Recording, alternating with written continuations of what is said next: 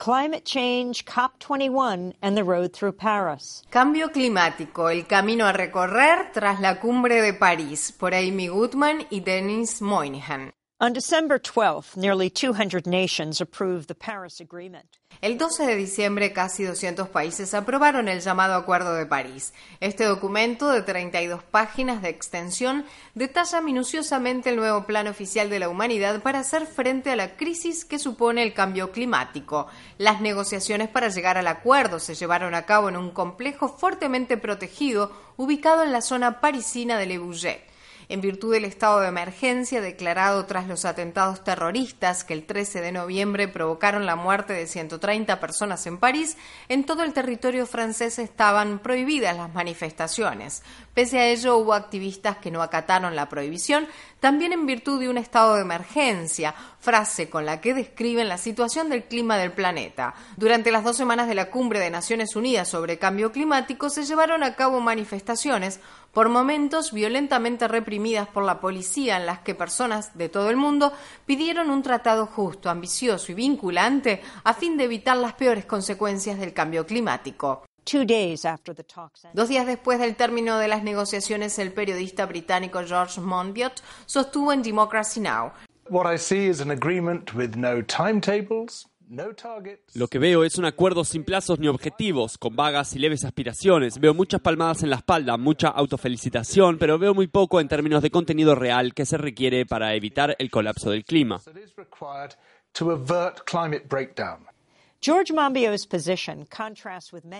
La postura de George Monbiot es opuesta a la de muchas personas comprometidas con la causa ambiental, quienes consideran el resultado de las negociaciones como un avance positivo. Michael Brun, director ejecutivo de Sierra Club, dijo: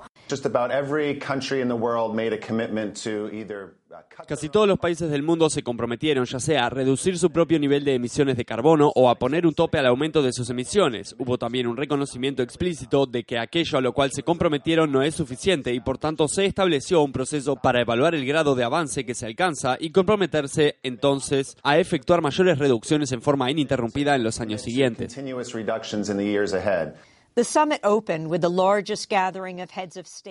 La cumbre comenzó con el mayor encuentro de jefes de estados de la historia. El doctor Hyuk Lee, presidente del panel intergubernamental de expertos sobre cambio climático, IPCC por sus siglas en inglés, organización de casi 2.000 científicos que publica el consenso de la comunidad científica mundial sobre el cambio climático, se dirigió a los líderes y enunció el clima ya está cambiando y sabemos que ello se debe a la actividad humana. De continuar de esta manera nos arriesgamos a enfrentar impactos cada vez más graves e irreversibles.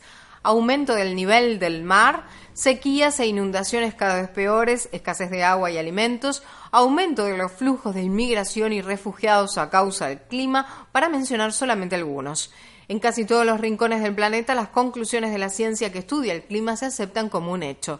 Estados Unidos, principal país contaminante en la historia y sede de algunas de las compañías de extracción de combustibles fósiles más poderosas y políticamente influyentes a nivel mundial, es el único lugar donde se da crédito a quienes niegan el cambio climático.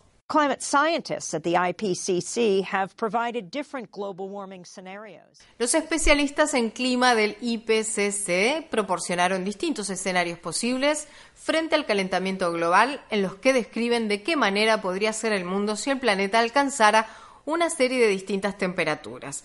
Ya nos encontramos un grado Celsius por encima de la temperatura promedio de la era preindustrial y enfrentamos impactos devastadores. El principio rector del Acuerdo de París es la promesa de mantener el aumento de la temperatura promedio del mundo muy por debajo de los 2 grados Celsius en relación a los niveles preindustriales y desarrollar esfuerzos para limitar el aumento de la temperatura a 1,5 grados Celsius por encima de los niveles preindustriales. These seemingly small differences matter. Esta diferencia en apariencia pequeña resulta de suma importancia. Con una rápida descarbonización de la economía mundial, con un rápido pasaje a energías renovables no contaminantes, podríamos limitar el aumento de la temperatura a 1,5 grados Celsius. En ese escenario, los pequeños países insulares podrían sobrevivir al aumento del nivel del mar que se prevé. Con un aumento de 2 grados Celsius, el hielo polar se derrite, el agua se calienta y por tanto se expande y el nivel del mar se incrementa 91 centímetros. Varios pequeños países insulares, como Maldivas o las Islas Marshall, quedarían completamente sumergidos y desaparecerían. El objetivo de limitar el aumento de temperatura a un grado y medio por encima del nivel de la era preindustrial se incluyó en el Acuerdo de París, pero como destaca George Monbiot, es como si se hubieran permitido adoptar 1.5 grados Celsius como objetivo al que aspirar ahora que esa meta ya es casi imposible de alcanzar. La periodista y activista Naomi Klein habló también sobre el acuerdo. Klein sostuvo: Steamroll over crucial scientific red lines.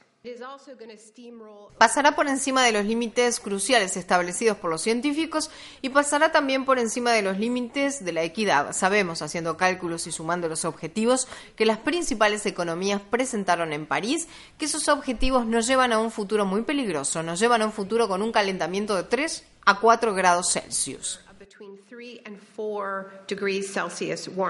Asad Rehman of Friends of the Earth explained that equity Asad Rehman de Amigos de la Tierra describió el límite de la equidad del que hablaba Naomi Klein.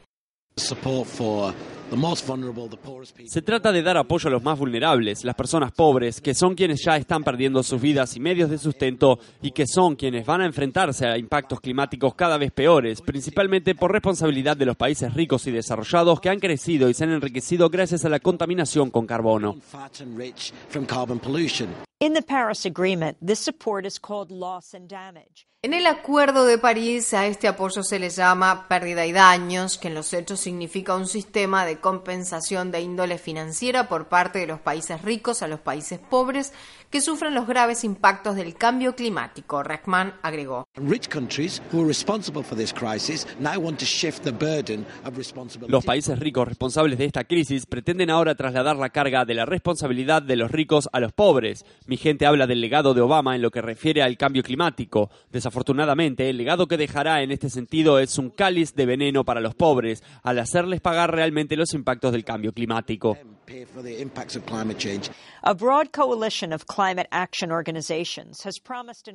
Una amplia coalición de organizaciones de acción contra el cambio climático prometieron un agresivo año de acciones directas orientadas a precipitar el fin de la era de los combustibles fósiles.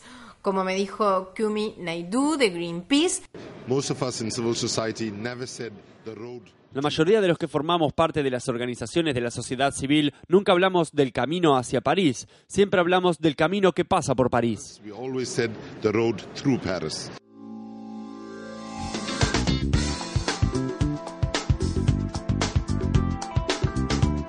Este año, Democracy Now! en español, el informativo independiente de Guerra y Paz, cumple 10 años de transmisión. Únete a la celebración y envíanos a través de las redes sociales un autorretrato desde la región donde escuchas nuestro programa.